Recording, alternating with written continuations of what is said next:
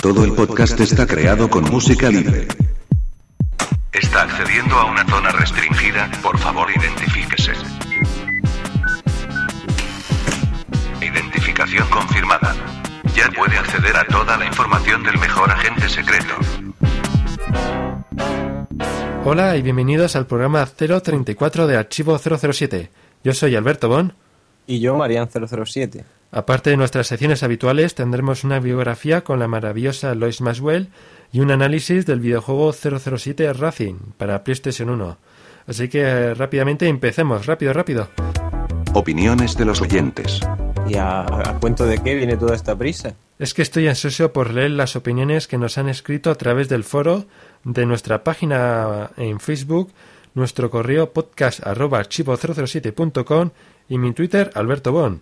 Como por ejemplo tenemos a Canavaro que dice Buen podcast, me ha parecido muy interesante la biografía de Herr Frobet, ya que no sabía nada sobre este actor, y muy bueno el debate sobre Herr Frobet y Goldfinger. Oscar Rubio nos comenta No creo que en España nos enteremos mucho con Javier Bardem como actor en James Bond. Sabríamos lo que dice la prensa extranjera o su página web.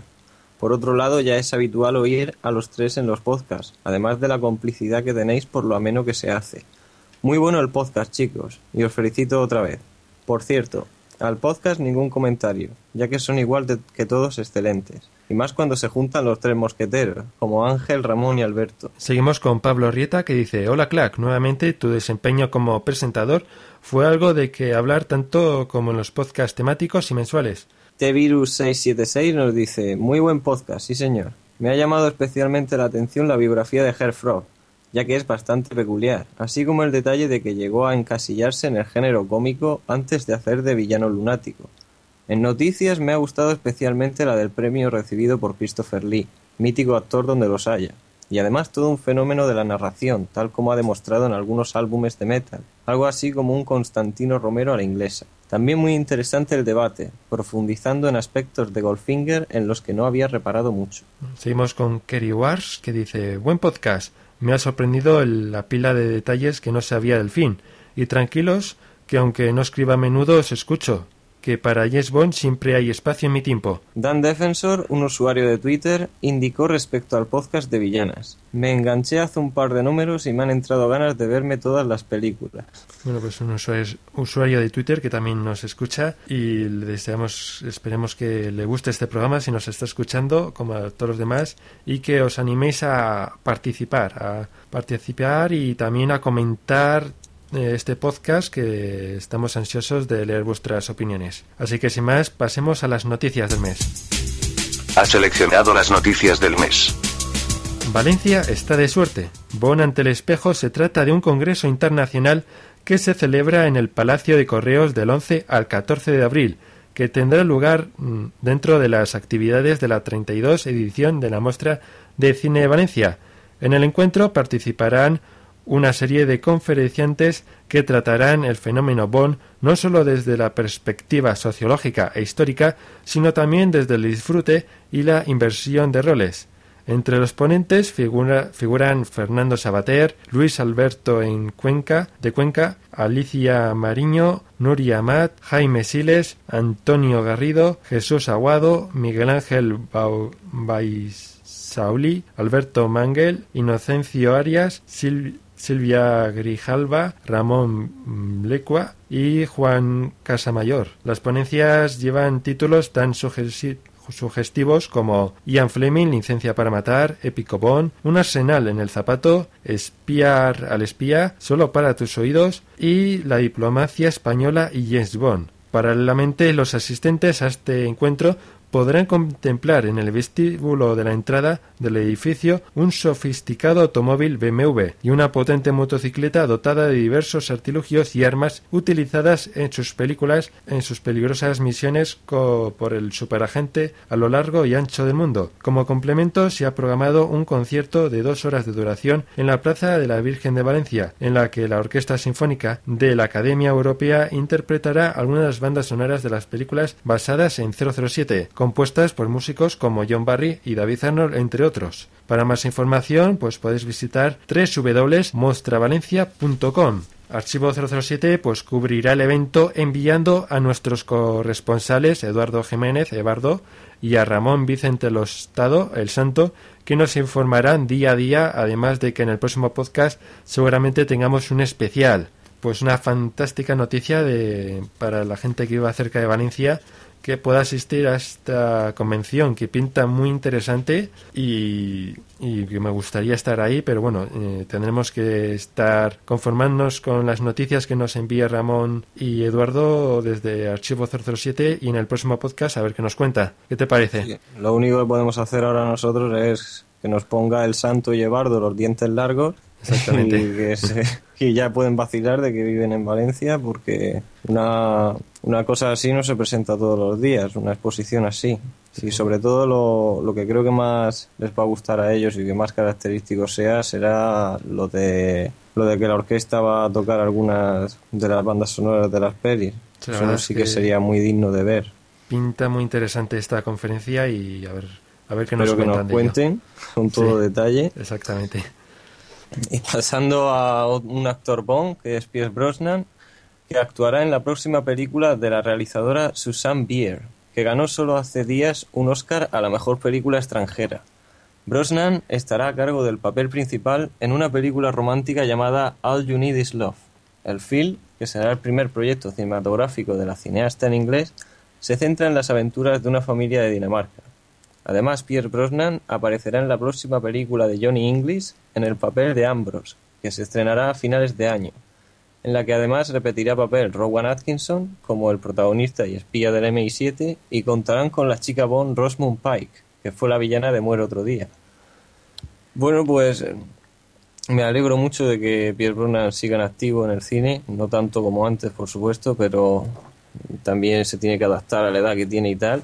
Y sobre todo me parece muy interesante el, papel que puede hacer en la nueva de Johnny English, como si hiciera de, un espía experimentado o algo así, contra, contra papel con lo que hace Rowan Atkinson, que es el patoso de turno.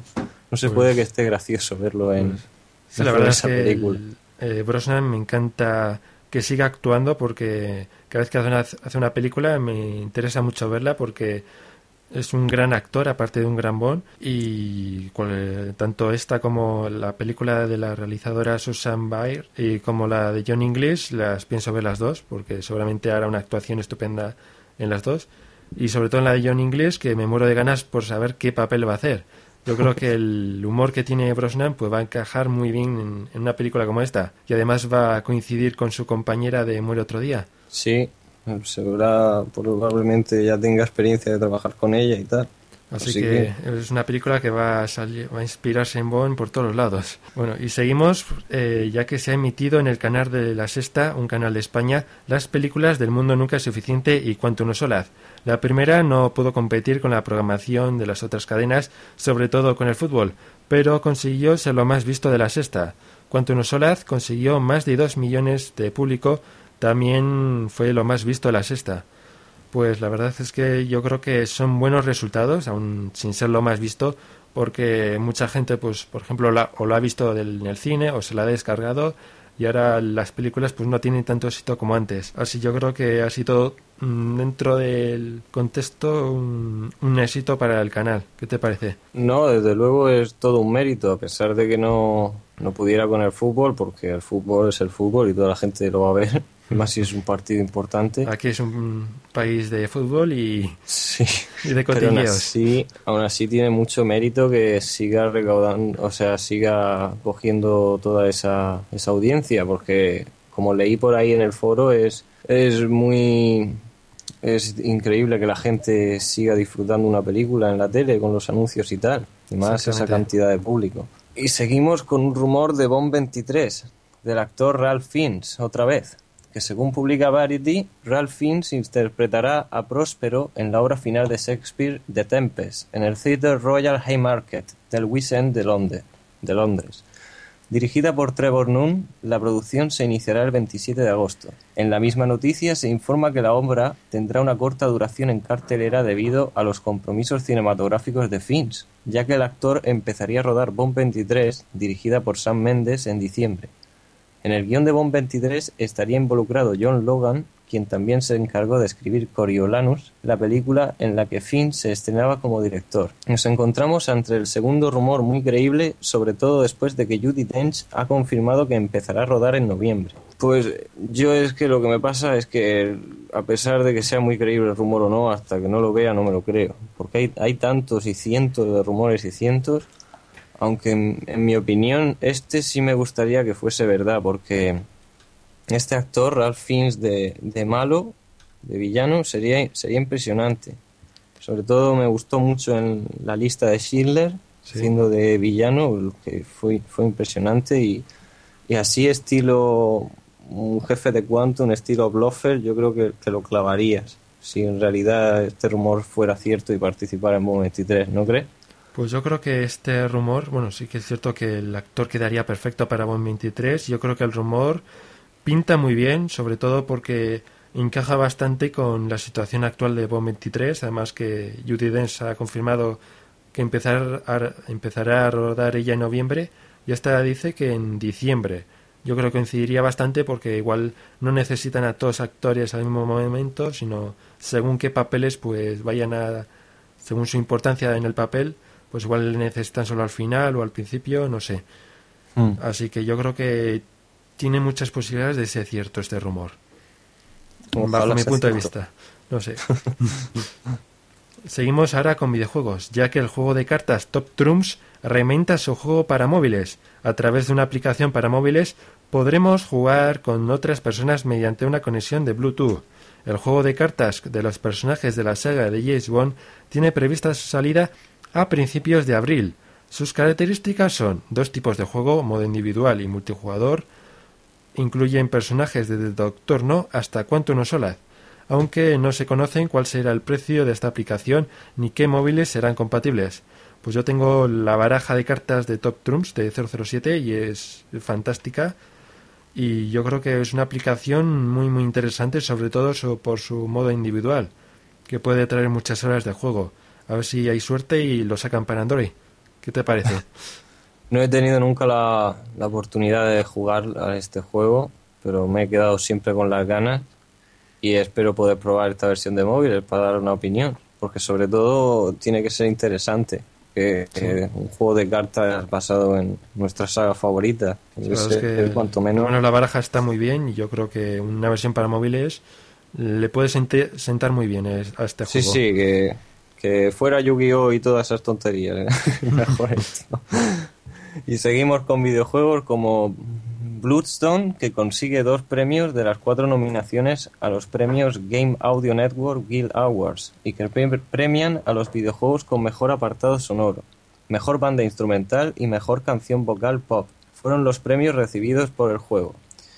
Las dos categorías que no consiguieron ganar fueron Mejor Música del Año y Mejor Banda Sonora Interactiva, en las que Red Dead Redemption se llevó el premio de las dos. Bueno, yo después de, jugar al Bloodstone y he dado mi opinión varias veces, el juego en sí es, es un juego correcto, pero la banda sonora sí que me impresionó muchísimo. Era, era bondiana total tenía la fuerza de una banda sonora de David Arnold. Yo al principio creí que era de David Arnold, no, no noté la diferencia.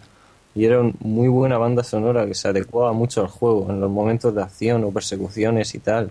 Yo creo que se merece mucho este premio, porque creo, creo que es lo mejor del juego, la banda sonora. Mm, la verdad es que sí que está muy bien la banda sonora de este juego, aunque la verdad es que me ha sorprendido que ganara porque tenía mucha competencia, competencia este juego, ya que había grandes juegos eh, tras suyo y lo veía complicado, pero mira, ha ganado dos juegos, dos nominaciones de las cuatro que tenía. El resto se las ha llevado el Red Dead Redemption, que... Sí, que también tiene una banda sonora muy buena, también hay que reconocerlo. Bueno, pues eh, te parece bien, pasemos a una nueva sección, la, la noticia del mes, ¿te parece? Ah, claro, claro. Cuenta la leyenda que dos personas se conocieron un día y unieron sus fuerzas con gran alegría. Pero había un pequeño problema, ella no era tan friki como él, y por eso decidieron hacer un podcast en el que aprender. Hablarían de cómics, de blogs, de música y demás, y de todo lo friki que le pudiera enseñar. cada semana cogían... Oye, oye, oye, oye, para, para, para, ¿qué haces? ¿Qué pasa? ¿Qué, qué estás haciendo? La promo, como no se nos ocurría nada. ¿La promo? Pero si eso es muy fácil, hombre. Mira, Friki, tu podcast semanal de recomendaciones frikis y en el que también aprenderás a ser un buen friki. Encuéntranos en soyfrikipodcast.com.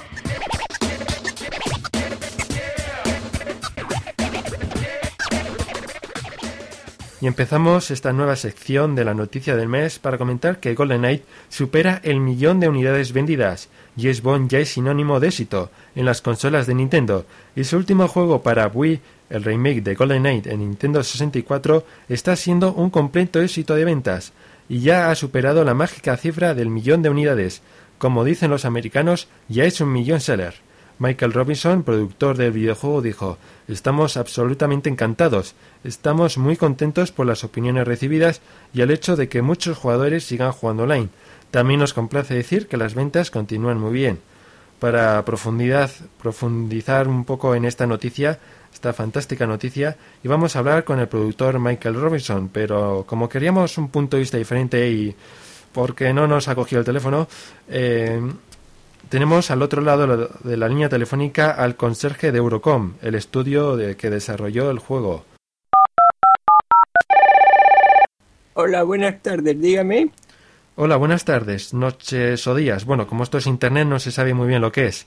Hola, esta es la conserjería de Eurogamer. ¿Con quién quiere usted hablar? Hola, somos periodistas súper importantes que queríamos hablar con usted, con el jefe de los conserjes.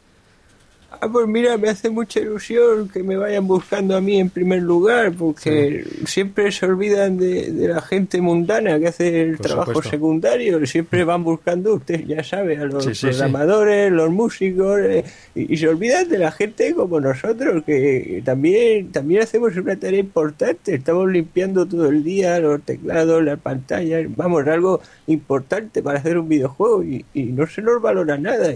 Imagínese, hay, hay un montón de polvo, no se, en Sí, la sí, pantalla no se distingue bien las letras.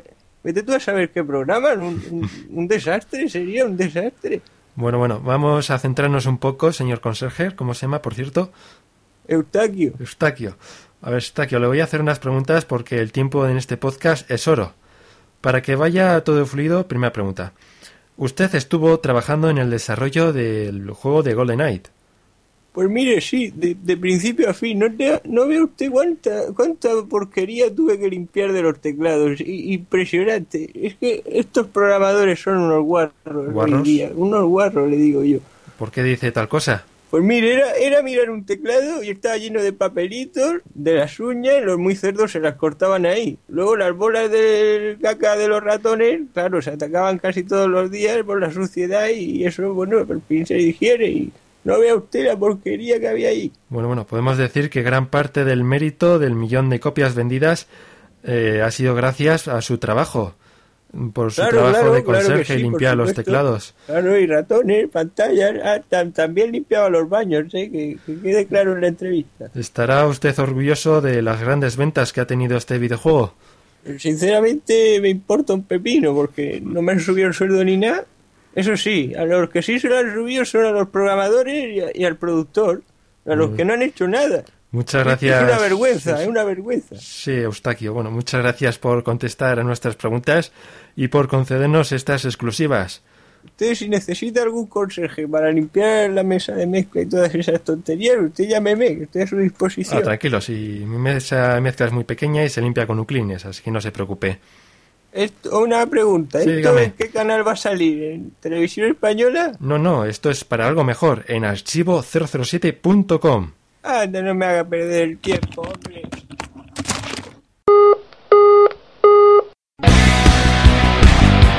No lo olvides, entra en www.archivo007.com, la mejor web del mejor agente secreto.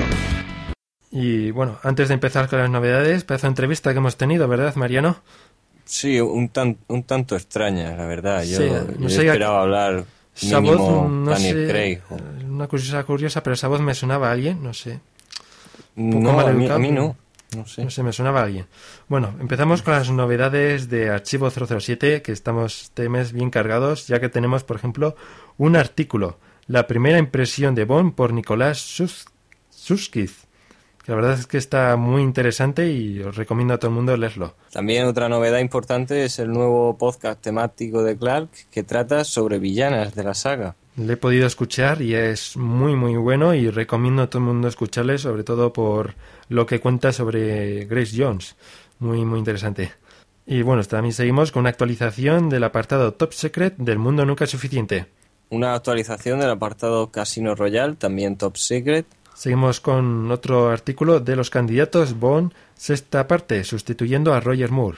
Un nuevo cómic, La mano del destino, de la editorial Zigzag, el número 32. Otro cómic mm, la adaptación de la película de 007 al servicio secreto de su majestad.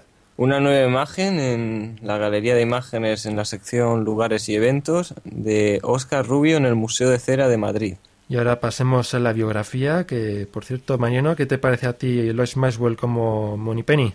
Pues ga- como todos los que empezaron en la saga, como Bernard Lee, Desmond Llewellyn, Lois Marwell, son, son los que los característicos, que quitas a uno y luego a luego no sé, no hay peribón. Pues hizo una contribución estupenda a la saga.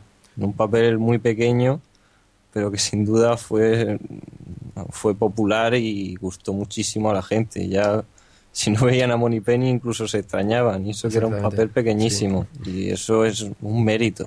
Una- un actor que aparece tan poco y que capta el carisma de tanta gente, eso es un mérito. Pienso igual. Pues bueno, ahí vamos, ahora vamos a conocer un poco más de ella y después pasamos al análisis de 007 Racing, que ya le deseándolo. tienes preparado, ¿no? bueno, pues adelante. Biografía del mes. Lois Hook Rook, conocida como Lois Maxwell, nació en Canadá el 14 de febrero de 1927. Sus padres fueron una enfermera y un profesor. Ella se crió en Toronto. Lois consiguió su primer trabajo como camarera en el mayor y más lujoso lugar de verano de Canadá. Ella se escapó de casa a la edad de 15 años con el fin de unirse al ejército de Canadá durante la Segunda Guerra Mundial una unidad creada para ser secretarias, conductores de vehículos, mecánicos y realizar multitud de funciones. Maxwell se convirtió rápidamente en parte del ejército de Canadá y más tarde como parte de la Agencia Canadiense de Servicios Auxiliares, unidad de entretenimiento que se envió al Reino Unido. La realización de números de baile y música para entretener a las tropas. La verdad acerca de su edad fue descubierta cuando un grupo llegó a Londres y con el fin de evitar la repatriación de regreso a Canadá, se matriculó en la prestigiosa Academia de Arte Dramático, donde hizo amistad con su compañero de estudios Roger Moore. Viajó a Hollywood a la edad de 20 años, ganó el Globo de Oro a la nueva estrella del año por su papel en Esa chica Hagen, así como participar en 1949 en la revista Life, en diseño de foto que posó con la actriz Marilyn Monroe. Fue en esa época en la que se cambió su apellido por el de Maxwell, un hombre que pidió prestado a un amigo bailarín de ballet. El resto de su familia también adoptó ese nombre, la mayor parte de su trabajo eran papeles en películas de serie B. Después de cansarse de Hollywood, se mudó de regreso a Europa, viviendo en Roma durante cinco años desde 1950 hasta 1955. Ahí hizo una serie de películas. Una de sus películas italianas fue una adaptación de 1953 de la ópera Aida, en la que Maxwell desempeñó un papel principal y que aparece en varias escenas con Sofía Loren. Durante un viaje a París conoció a su futuro esposo, un ejecutivo de televisión Peter Marriott. Se casaron en 1957 y se trasladó a vivir a Londres. Su hija Melinda, que nació en 1958, y su hijo Christian, nacido en 1959, nacieron en Londres. Su marido hizo unas pruebas para Cubby Broccoli, el cual estaba buscando a un actor para interpretar a James Bond. Durante la década de 1960, ella apareció en muchas otras series de televisión y películas en Gran Bretaña y Canadá, y fue estrella de aventuras en el país del arco iris. Después de esa década, ella fue estrella invitada en episodios de El Santo, Los Persuasores, los cuales fueron protagonizadas por Roger Moore. Lois también tuvo un papel secundario en la película de Stanley Kubrick llamada Lolita. Su marido tuvo un ataque al corazón y necesitaba dinero. El director Terence Jones le ofreció elegir un papel para la primera película de 007, Penny, la secretaria de M o la novia de Bond, Sylvia Tretch. Pero se sentía incómoda con una escena del papel de Sylvia Tretch y eligió el papel de secretaria. El papel de secretaria de M garantizaba solo dos días de trabajo por 100 libras por día. James, ¿dónde diablos te metes? Te he estado buscando por todo Londres. 007 está aquí, señor. Te recibirá enseguida.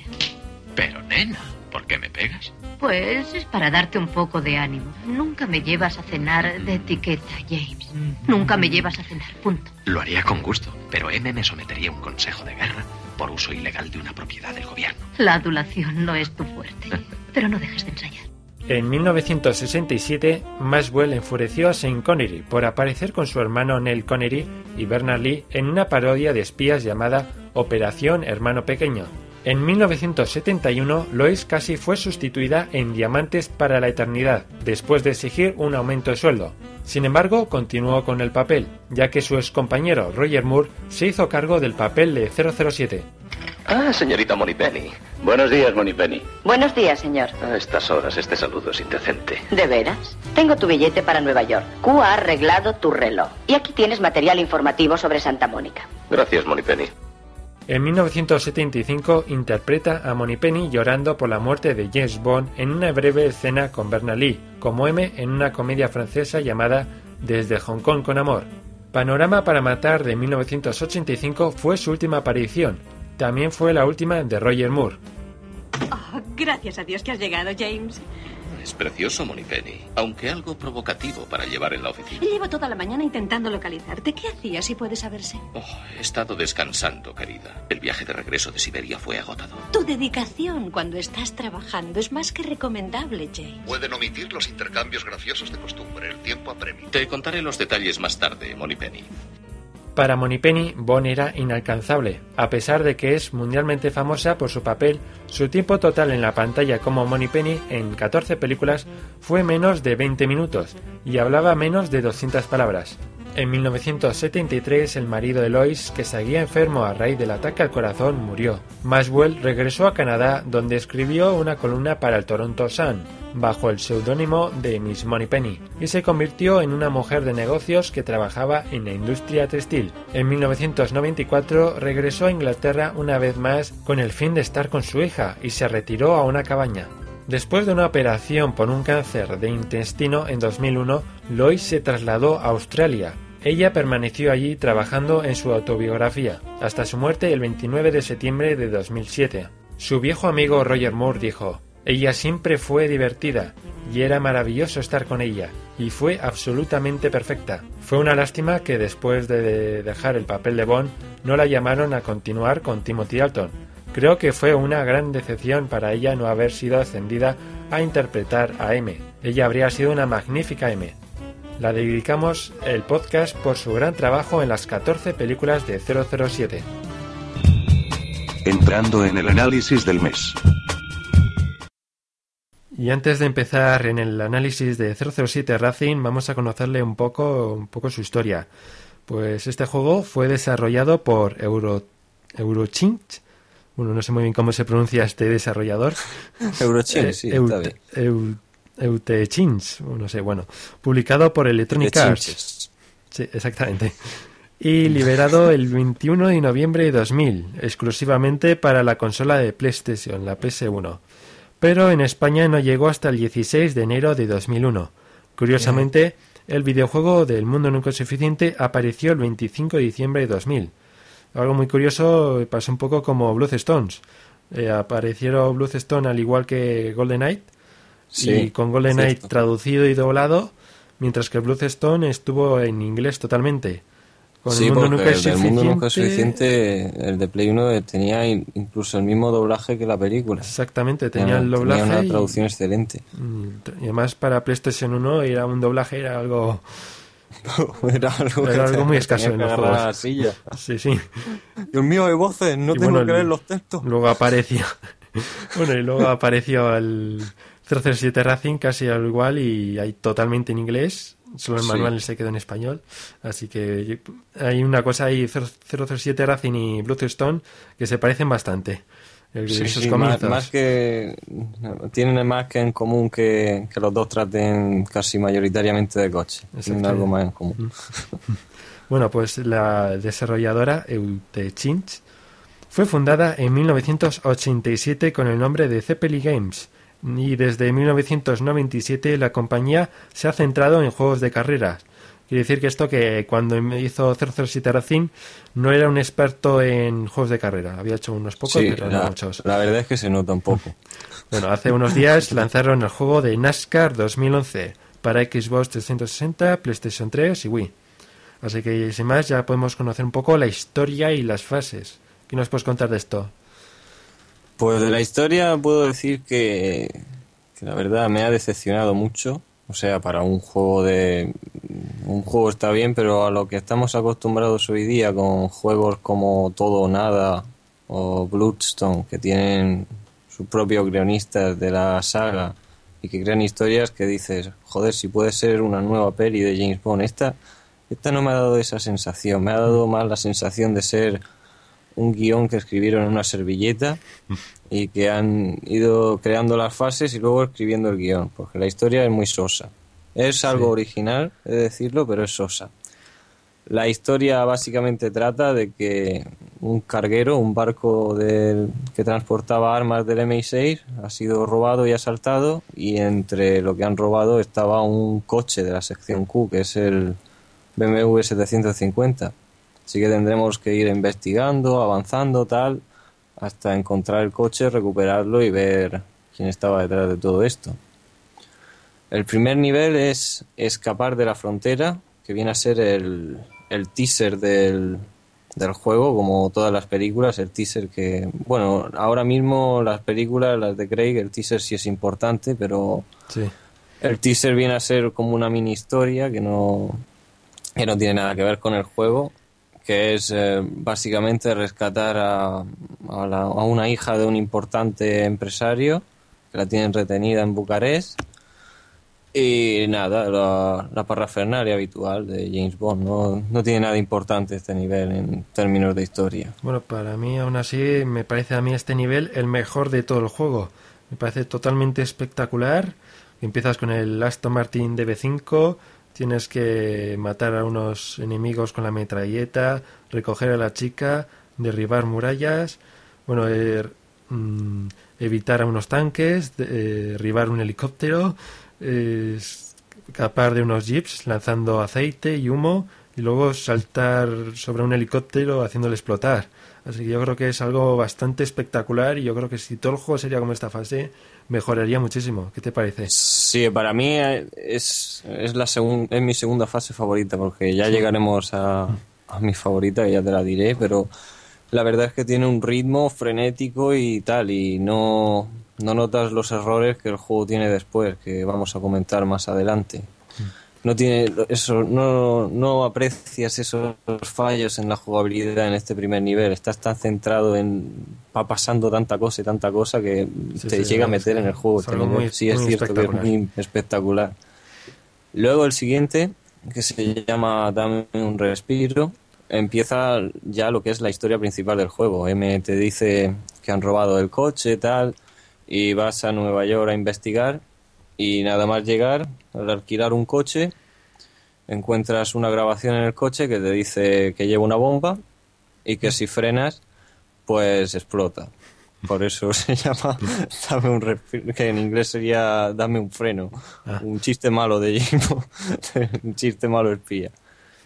Y sí, básicamente pues terminas saltando a la bahía, tirando el coche al mar y te salvas. Eres James Bond, ¿cómo no vas a salvarte? Sí, lo más interesante de, este, de esta fase es que estás en la ciudad de Nueva York, incluso puedes ver las Torres Gemelas.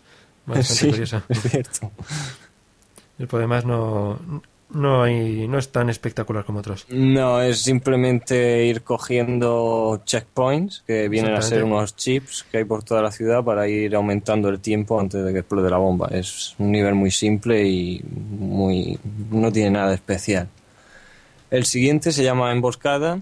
Volvemos a ir con el DB5 Y aquí es donde también se nota el guion servilleta que tiene el juego, porque es impresionante. Os voy a explicar qué pasa de un nivel a otro para que, para que diga yo eso.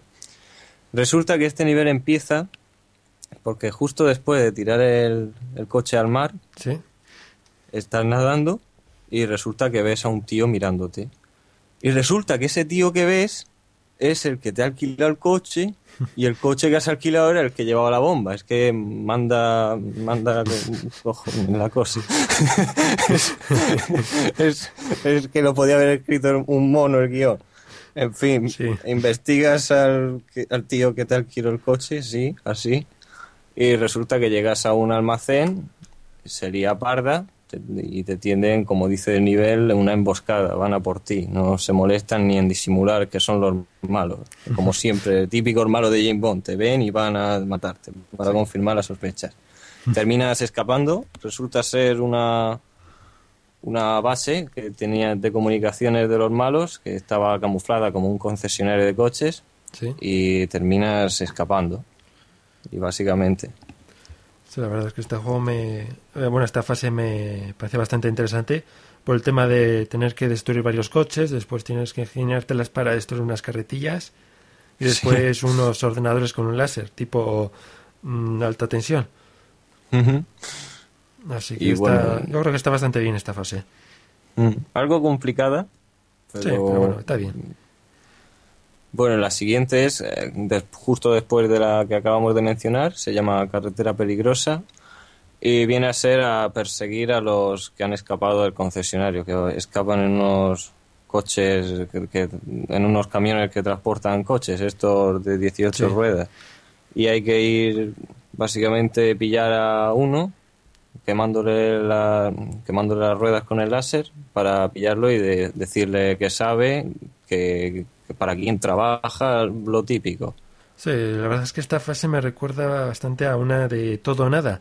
Solamente que tienes, bueno, tienes que hacer Ah. exactamente lo mismo, solo que en todo o nada usas una moto.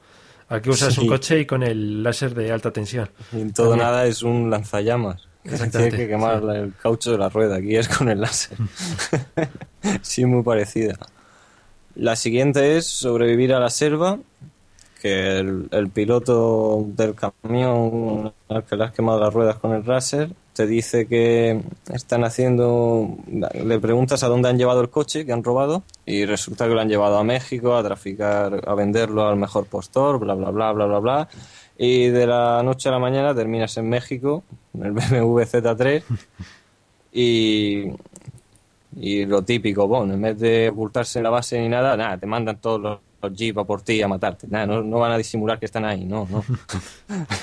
y no tiene más este nivel, es ir pasando por determinados sitios antes de que los malos vuelen los puentes para que puedas pasar y ya está. Ya está. Sí, es, mm, la verdad es que no es muy complicada esta fase, a mi gusto, para mi opinión, y oye, está, eh, está entretenida. Luego, al final de esta fase, te introduces en un camión y te y la has liado parda. Te han perseguido 1500, pero te ha dado tiempo a esconderte en la parte de atrás de un camión y, y van y te meten dentro de la base. Sí, es- es- hay que aplaudirles. es justo donde empieza el siguiente nivel, que es asalto aéreo. Que estás dentro del camión, que mágicamente abren la puerta y lo dejan con la puerta abierta contigo en el coche dentro, nadie se da cuenta de eso. y tu objetivo en este nivel es colocar unas bombas y sabotear el tráfico de armas, que era una tapadera que estaban traficando con armas, solo hay que activar unas minas. Un dato curioso es que en, en este nivel está involucrado Valentín Zukovsky, Sí. que es conocido por las películas, que está ahí también con, por, por pura casualidad traficando armas ahí. Resulta que se complican las cosas y tienes que rescatarlo. Entonces, la verdad es que este juego tiene bast- hay bastantes personajes de las películas y hay bastantes más, ya los comentaremos más adelante. Sí. El de esta es Valentín Zukovsky, que luego tienes que rescatarlo y ya acabas el nivel. Esta es una normalita esta fase y bueno, lo más complicado sería poner las minas. El resto está bastante fácil porque al poner las minas te pueden explotar y hacerte daño a ti mismo. Una vez hecho eso, pues el Sí, resto hay- está casi chupado. Hay que alejarse un kilómetro al poner la mina, si no sí. te daña.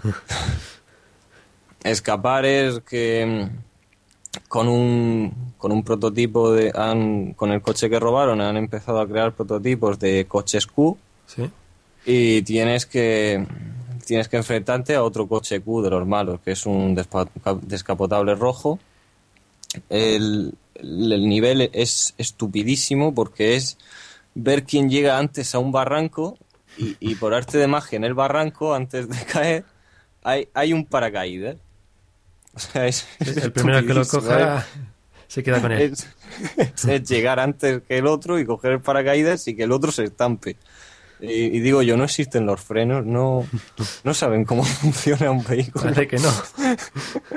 es que yo me, me quedo muerto. Con es que juego. tantos inventos se olvidaron de poner el freno y no sé. Sí, claro, eh, le pusieron los misiles a la metralleta y ya... Anda, los tuvieron que frenos, ya quitarle sabía que algo. se me Los olvidaba frenos, claro. no podía ser perfecto el coche. Sí, sí. Tienes razón. Y luego pasamos a encrucijada, ¿no? Sí, en encrucijada es que por fin encuentras dónde está el, el BMW robado, el Sí. 750, y lo peculiar del nivel es que el coche tiene el mismo manejo que en El Mañana Nunca Muere, es con, con el móvil. Entonces, la- el objetivo es, pues ya que has encontrado el coche, tú mismo con el móvil, el Bond con el móvil, empieza a controlarlo y a destruir el propio almacén con el coche que ellos mismos tenían detenido.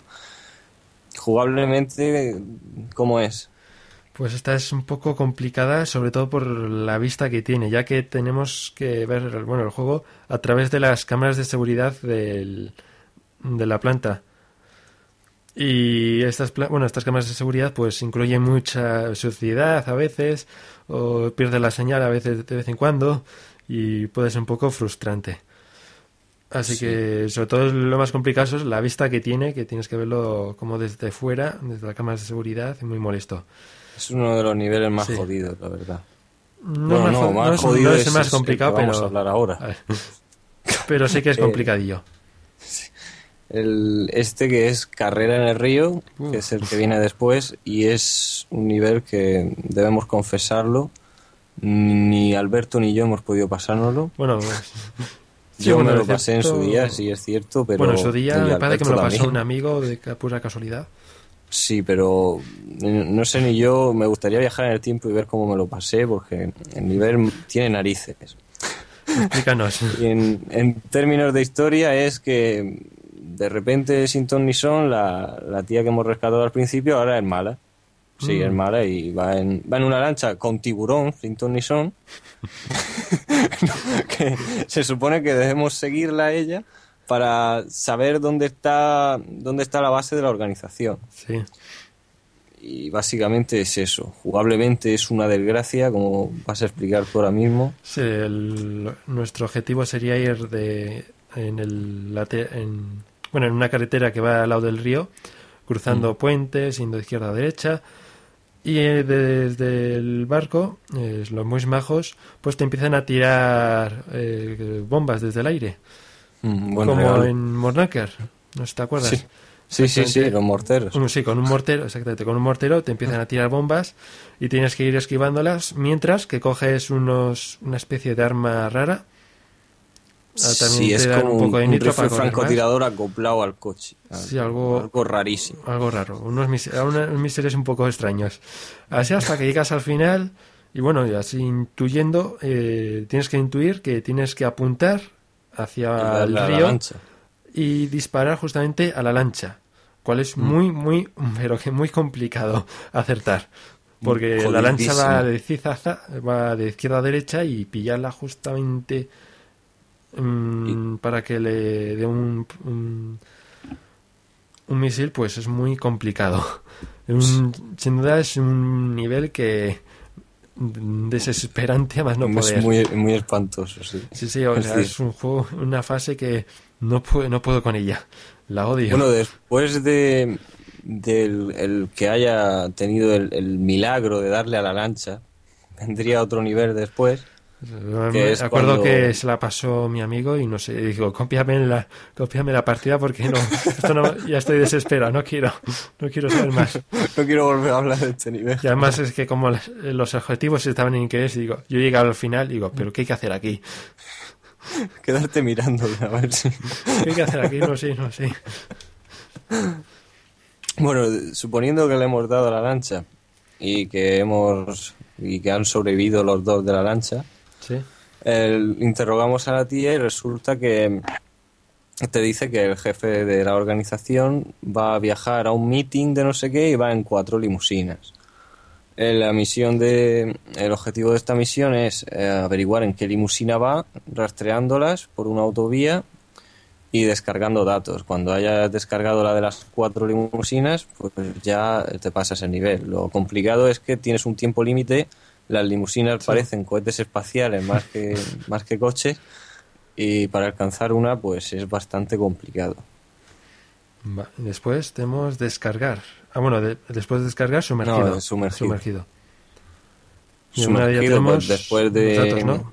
después de analizar las limusinas descubres que casualidad hay una la base está en una base submarina no sé de dónde habrán sacado la idea que llevas el Lotus Sprint en este nivel no sé de dónde habrán sacado la idea tampoco.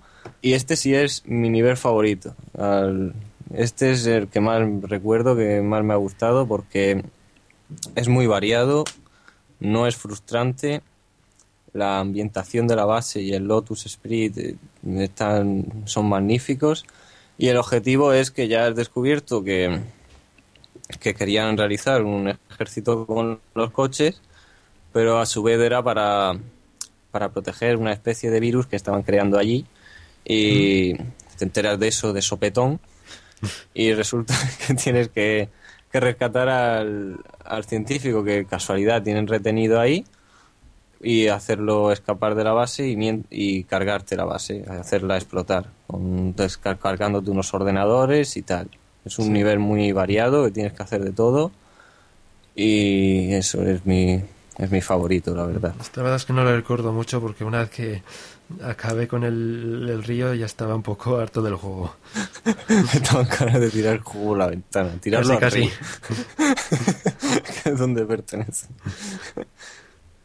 Y el último nivel, que es atrapar al, al malo malísimo, antes de que escape con las muestras del virus, se está escapando en un avión, y resulta que lo que tienes que hacer es con el láser del coche, es quemar los, los trenes de aterrizaje del avión con una chuminada de láser, una rueda más grande que mi casa, y este es, es un nivel que puede durar, de duración son 10 o 15 segundos el nivel. Pero las veces que lo vas a repetir, yo creo que 4 o 5 horas de duración del juego se van a ir en esos 15 segundos. Porque el Sí. avión es, es casi imposible cargarte los cuatro trenes de aterrizaje que lleva. Y yo no, yo no sé cómo lo conseguí, pero es que es, que es casi imposible. Porque está. tienes que descargar medio el láser el láser tiene una como una munición y tienes que descargar una barbaridad en solo un tren de aterrizaje y cuando has quemado uno o dos trenes el avión despega y tienes que empezar de nuevo Sí. es otro nivel muy frustrante pero no llega al nivel de nuestra favorita carrera en el río No, no, eso es imposible. pero también es muy frustrante Bueno, y ya por último, y luego por último te ponen un vídeo en el que sale en el mar con el Lotus y la chica Bo, ¿no? sí bueno lo típico Sí, que la verdad es que este juego es- me parece que es el único que he visto que han hecho unas cinemáticas por ordenador para 007. Mm, sí la verdad de Entonces, porque te pone Mm. una después de pasarte la primera fase y después de pasarte la última fase. Es el único juego, así, la única cinemática hecha por ordenador de 007 que he visto yo. Que han hecho Sí, así de pues, manera oficial. la- Bueno, desde Rusia con Amor ya luego más adelante en Mm. Play 2 había bastantes más. Ah, bueno. Y en Todo Nada. Ah, bueno, sí. entonces, bueno, podemos decir que es la primera. Es el primero, sí. Eso sí tipo está así, bueno, no es correcto. bastante Porque- correcta las cinemáticas. Porque y- el mundo nunca es suficiente. De Play 1 no tenía escenas de la propia película. Sí. No tenía generadas, eh, no tenía cinemáticas generadas para el juego. Y el Mañana Nunca Muere tampoco. Tenía, Tenía escenas con el motor gráfico del juego y ya escenas de la peli, pero lo que Sí. son como este no, no tenía ninguno hasta el momento. Bueno, pues ya pasamos a la jugabilidad y dificultad. ¿Qué te ha parecido este juego? Es que jugablemente solo puedo criticarlo. Solo, puedo criticarlo. O sea, era, era un juego muy querido y favorito de mi infancia. Cuando yo jugaba, sigo siendo un crío, eso sí hay que decirlo, pero cuando era más crío todavía. era un juego favorito mío, pero ahora al jugarlo, pues es que es un control tan, tan asqueroso. Es que para girar un poco el coche tienes que estar girando un minuto antes para girar. El coche parece un tanque, no un coche. Es un- tiene un control muy, muy asqueroso. Sobre, sobre todo con algunas armas como los misiles, los que no son los Stinger, los que no Sí. son guiados. Para acertar uno, yo creo que tienes, tienes que sacarte el carnet de armas mínimo. Porque tiene una jugabilidad muy mala, que es, que es lo que hace que tenga una dificultad tan elevada, porque yo creo que si tuviera mejores controles, más optimizados y tal, el juego sería sencillísimo. Salvo dos o tres fases, pero es que la, la jugabilidad es un aspecto que parece que lo hicieron deprisa y corriendo. No, no, sé, no tiene la jugabilidad de otros juegos de la época como, como Driver para PlayStation 1, que controlabas el coche con una facilidad eh, increíble, o Gran Turismo. Este, más que nada, es como si llevaras una vasija con ruedas. No, no parece que llevas un- los cochazos que pretenden que lleves. Bueno, yo recuerdo que cuando jugué a, la, a este juego en la PlayStation 1 me pasó lo mismo que a ti. Yo creo que he jugado con los pies en este juego. Pero luego sí que he podido instalar este juego en un emulador ahora. Le he vuelto a jugar con un mando de Xbox y me ha parecido mm, muchas fases mm, muy fáciles comparado con lo que recordaba. Sí. Sí, no sé, digo, antes que con qué jugaba con los pies o no sé. Eso sí, la del río tampoco, la ta- sigue siendo desesperante como siempre. Sí, sí. Igual con que lo juegues, pero sigue siendo desesperante. Jugabilidad, no, ¿qué piensas de él? No. La jugabilidad, pues eso, la jugabilidad, pues oye, yo creo que para época, pues, bueno, igual la vi mejores, pero no sé, con el mando de PlayStation 1 igual era el mando o, o qué era, pero sí Bueno, que es yo, un poco yo puedo decirte que he jugado con el, con el mando de PlayStation 1. Mm. Así que puedo decirte que lo que te he dicho, la jugabilidad se Sí. aplica a ese mando, que es el, para Pues el que fue generado. Bueno, pues pasamos ahora a los coches, armas y enemigos. De coches, ¿qué marcas vamos a tener? Pues lo o sea, lo típico de una peli Bond, es más, puedo decir que es el juego Bond con más que más coches de la saga aparecen. Sí. Es normal, porque el juego es básicamente eso. Tenemos el, el característico Aston Martin D5, los dos BMWs, el Z3, el Z8, bueno, y el de y el del Mañana Nunca Muere, el 750, y el, el mítico Lotus Spirit submarino de El espía que me amó. Tenemos, yo creo que para el momento que salió, son, son casi todos o todos los coches que ha llevado Bond, Sí, sí. eh, con gadgets. Creo que están todos. Para mí mi preferido era el Aston Martin, por supuesto, y también el BMW 750 me gustaba bastante. Que- Sí, lo malo es que te lo daban en las fases más asquerosas. Sí, bueno, luego también para el multijugador, por ejemplo, que podías elegirles. Sí, eso es cierto, eso es cierto. Mm. Luego tenemos las armas, que tenemos, por ejemplo, una ametralladora, que esta podríamos decir que solo sirve para matar a las personas de pie, Sí. a los peatones, bueno, a los peatones malos. A los, a los civiles pues, son han estudiado artes marciales y saben esquivar los coches, aunque vayas directo Sí. a por ellos. Sí, se ve que, que coreografió el juego algún karateca o algo así, porque Sí. es, es increíble. la ciudad de los especialistas y luego también tenemos y luego también tenemos eh, cohetes Hellfire son unos cohetes eh, que son como has dicho muy difíciles de Sí, sí, apuntar eh, lo- esos que son tan fáciles de, de- de acertar con ellos. son- exactamente luego tenemos un escudo antibalas que bueno teóricamente hace que tengamos más resistencia no es así Sí, es, eh, es el mítico, el que sale la, la tapa de Con el la Aston placa Martin de incluso- contrachapado por detrás. con Aston Martin podemos ver que se sube el contrachapado como en los Sí. demás no pero bueno en este sí Luego también tenemos eh, botiquines que restablecen eh, una quinta parte de la vida. Que son Sí, muy necesarios. lo veo poco para la, la cantidad de disparos y de explosiones que te llevas. Quita- siempre estás buscando un botiquín y, y te da una miseria. Luego hay otros El juego en dos. sí ya te castiga. Luego hay otros dos que su. Bueno, que lo ponen, pero muy bien no sé para qué le ponen exactamente, porque es el aceite y el humo. Que en, te- en teoría que los enemigos reducen la velocidad cuando echas uno de estos elementos. En teoría. No sé. En teoría. No sé si Porque- realmente es efectivo o no. Yo he probado el aceite una vez, se lo tiré a un coche y uno de ellos pasó de largo, seguía siguiéndome y otro directamente frenó. Ah. O sea, ni derrapó ni nada, frenó. Pero que luego te acercabas a él y estaba el coche parado. Es como si el aceite se hubiera cargado el coche. Ah, igual el ácido, no sé. Eh, Sí, pues puede ser. Bueno, también ¿Quién tenemos el, el láser lateral como en alta tensión. Eh, este, pues tampoco es que haga mucha cosa, sobre todo en multijugador, pues no es que haga gran cosa este láser. Está un poco de adorno. Luego tenemos minas y detonador, que si no tenemos cuidado nos explotan a nosotros, Sí, que es una es mina fácilmente que ocurra. Luego Parecen tenemos inventadas por el doctor Maligno, las minas estas. sí, los misiles Stinger, que podríamos decir, llamado técnicamente en el mundo de los videojuegos como el pepino más gordo. el, el que va solo, el que va solo. Sí, o sea, le, le coges y ya el, el misil apunta. eh, Una vez que tenga en objetivo al enemigo, disparas y ya que se apiade del pobre. En el multijugador, casi todas las misiones, en todas las mapas, eh, gana el que sabe dónde está este misil. Una vez que sabes dónde está este misil, es- tienes grandes posibilidades de ganar. Sí. A menos que te mates eh, con el propio misil tú mismo. O que- También ocurre, ¿eh? estrelles, o- o- sí, luego hablaremos de ese modo. Sí, bueno, luego tenemos el modo el artilugio, artilugio nitro, que es para correr más rápido. Luego tenemos, bueno, luego los enemigos. Enemigos tenemos guardias en pie, como hemos dicho, para matarles con la metralleta. Ni más ni menos. Sí.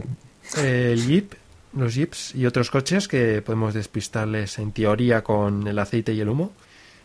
O lanzándoles misiles. Luego los Que tanques sin tenemos que te unos- hagas daño a ti mismo. los tanques que preferiblemente es mejor evitarles pasar de ellos, aunque en teoría se pueden, bueno, se pueden eliminarles con cuatro cohetes normales. Si disparas Mm. con cuatro cohetes normales, le eliminamos, pero tiene muy mala puntería y con que pases de ellos, pues no te van a hacer nada. Son inofensivos.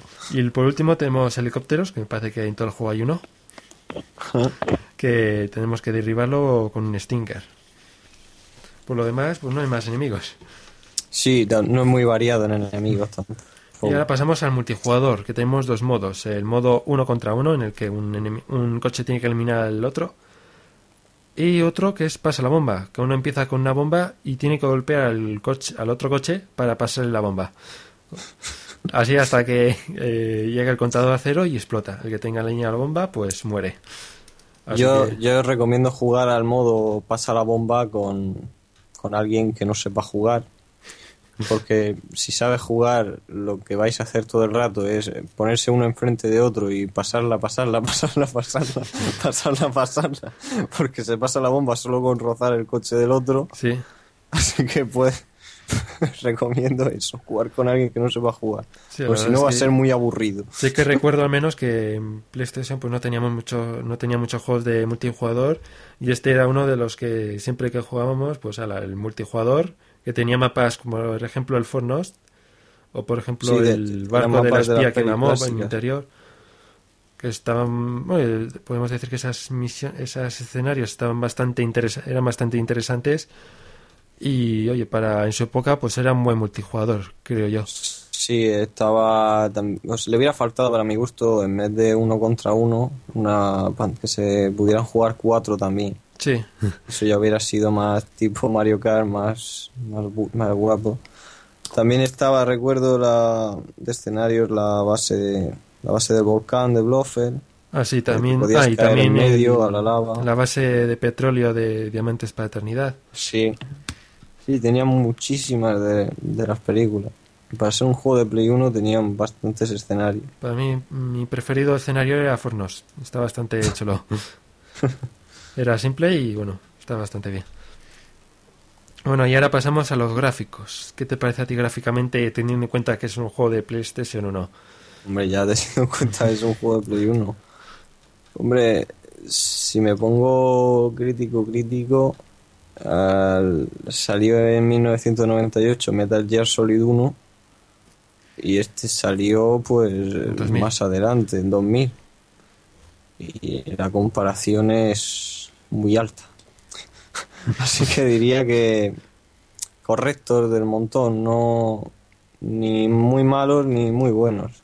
Un término medio. Tiene un tiene varios fallos como que las las personas, los guardias parecen de papel. Sí. Además, no tienen espalda, solo los ves de frente. Por ejemplo, en alguna fase con la que tienes que pasar unos puentes para antes de que lo exploten. Mm. A veces veía algo en el fondo y digo, ¿eso qué es? ¿Eso es un puente? Ah, no, que es un tanque. Y entonces ya me he chocado contra él. Sí, la, la distancia de redibujado el- es de dos palmos por delante, dos manos, porque A veces, bueno, cuando vas muy rápido, pues cuesta a veces distinguir lo que hay al fondo. Sí, sí. Pero no sé, correcto. Ni malo ni bueno para Sí, mi yo gusto. opino lo mismo. Está, yo creo que está bastante correcto el juego.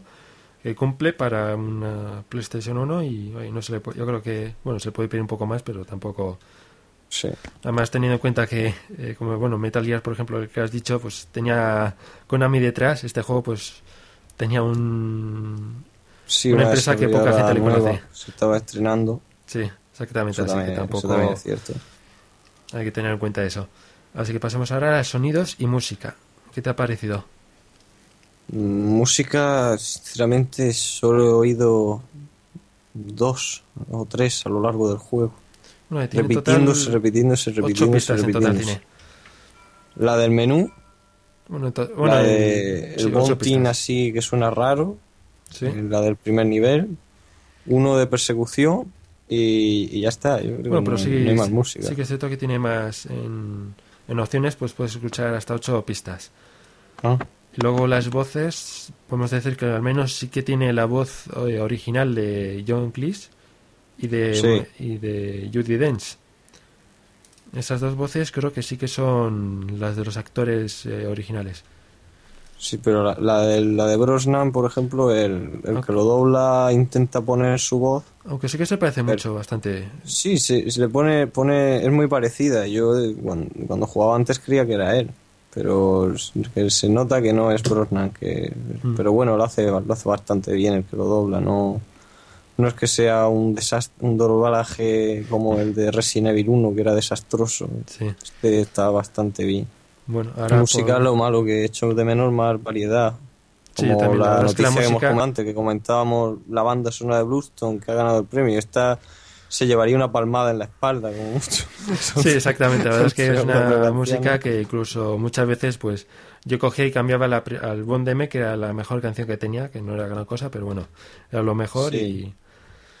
O sea, no es nada destacable y muchos juegos pues, de 007 van a tener... Tienen una banda sonora muy... mucho mejor que esta. Así que podemos sí. decir que normalita tirando para abajo. Bueno, y ahora la versión española, ¿qué te ha parecido? Me ha, me ha encantado la versión española. Y, Sí. y el- eh, sí, sí, me ha encantado. Lo, lo que pasa que se ve que se han equivocado al hacerla. Porque, Será eso. porque es que no, no he visto ni una palabra en español, están todas en inglés. Bueno, en el manual sí que tenemos en español. Ah, pues sabe- sabe- claro, habrán hecho el manual, se habrán confiado y no han dado el juego así. Sí. Ni, ni una palabra en español, en notado. Y Me pasaba con lo mismo que en Bloodstone, que unas misiones muy chulas, pero no me enteraba de nada. Bueno, de, de algo me he enterado yo, pero ya te digo, en este juego tam- tampoco hace falta mucho enterarse. Y bueno, y Más ya que nada pasamos... te, te pon- Sí. te pondría de mal humor enterarte con el guion servilleta Sí, sí. que te he dicho que tiene. Bueno, ya pasamos ahora a la conclusión. ¿Qué, qué opinas de este juego en definitiva? Pues eh, creo que es un juego que no es para tirar cohetes, pero si eres fan de 007, la cantidad de vehículos que puedes llevar, aun con el mal manejo que tiene, que los gráficos no son gran cosa ni nada. Yo creo que si eres fan de 007 sí te lo recomendaría este juego, al menos eh, probarlo y si te invita a seguir jugando te lo pase. Pero me resulta muy difícil recomendárselo a alguien que, que no sea fan de 007, no le puedo recomendar este juego porque hay 100 mejores en Play 1 de Sí. este estilo de conducción como el que he mencionado, la saga Driver o Destruction Derby, hay, hay muchísimos más. No le recomendaría este, simplemente es un juego correcto, entretenido y que tiene más peso para nosotros que somos fan de James Bond que para un, a un jugador de juego normal. Sí. Bueno, pues yo opino igual que tú. Eh, le- eso sí, al menos sí que recomiendo que la gente eh, le pruebe, al menos para probar la primera fase. Aunque sea en un, aunque sea en un emulador, como he hecho yo ahora. Que al menos se instale el emulador, se baje en el juego. Y pues oye, que jueguen a la primera fase a ver qué les parece. Yo creo que le ponen la primera es muy buena. El resto, pues ya, ya es otra cosa. Pero la primera yo creo que es muy recomendable que todo el mundo la pruebe. Todo el mundo, Sí, todos los fans de la verdad es que 007 sí. pues la pruebe porque es muy espectacular. ¿Y qué nota le darías? Pues le voy a dar un 6. Es un poco un más 6 y generoso. porque soy fan de James Bond. Yo es un Si poco no le más da- generoso, le voy a dar un 7 a este juego. si no le que- daría un 5. Porque también es cierto, las grandes horas que pasa con este juego, pues no me las quita nadie. Sí, eso también hay que tenerlo en cuenta. Aunque sea muchas horas hayan sido de desesperación, pero nadie me las quita.